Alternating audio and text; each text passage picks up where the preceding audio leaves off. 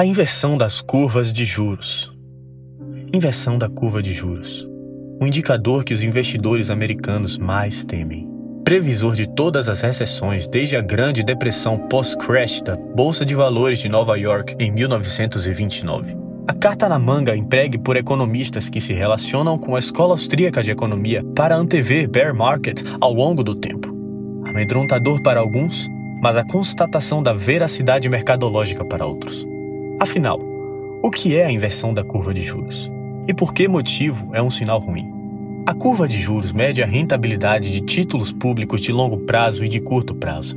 Isso me concede informação de quanto rende, por exemplo, um título de dívida do governo com prazo de 30 anos, um título público de longo prazo. Da mesma forma que me informa sobre o rendimento do mesmo título, porém com um prazo de 3 meses, um título público de curto prazo. Eis a curva de juros, a diferença entre a alíquota do juro de longo prazo e do juro de curto prazo. Este juro, por regra do mercado, se adequa inversamente proporcional ao preço do título. Em outras palavras, quanto mais caro um título for, menor será a alíquota que ele paga em juros para o investidor. Quanto mais barato, maior será esta mesma alíquota. Como todo produto disponibilizado no mercado, o preço do título varia conforme a lei da oferta e demanda. Quanto maior a demanda e menor a oferta, ou seja, quanto mais compradores e menos vendedores, mais alto será o preço do título. Quanto maior a oferta e menor a demanda, ou seja, mais vendedores do que compradores, menor o preço do título. Ademais, a preferência por liquidez rege que títulos de longo prazo devem render mais do que títulos de curto prazo.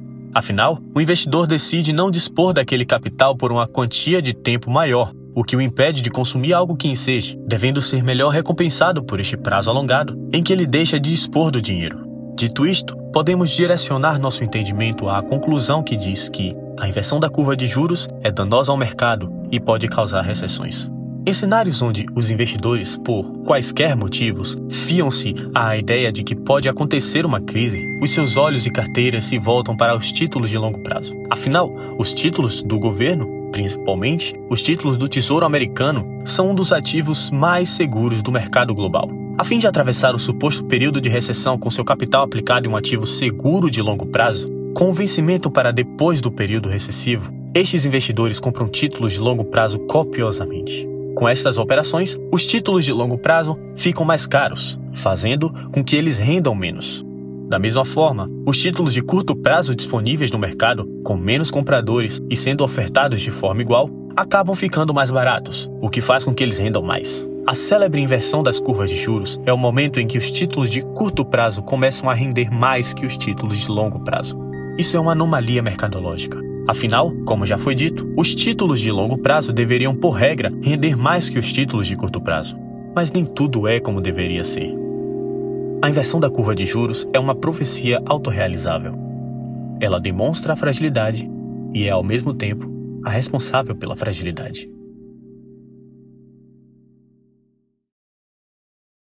Se você gostou, peço que siga nosso perfil. Siga-nos também no nosso perfil oficial no Instagram, spmo.yt. Muito obrigado e até a próxima.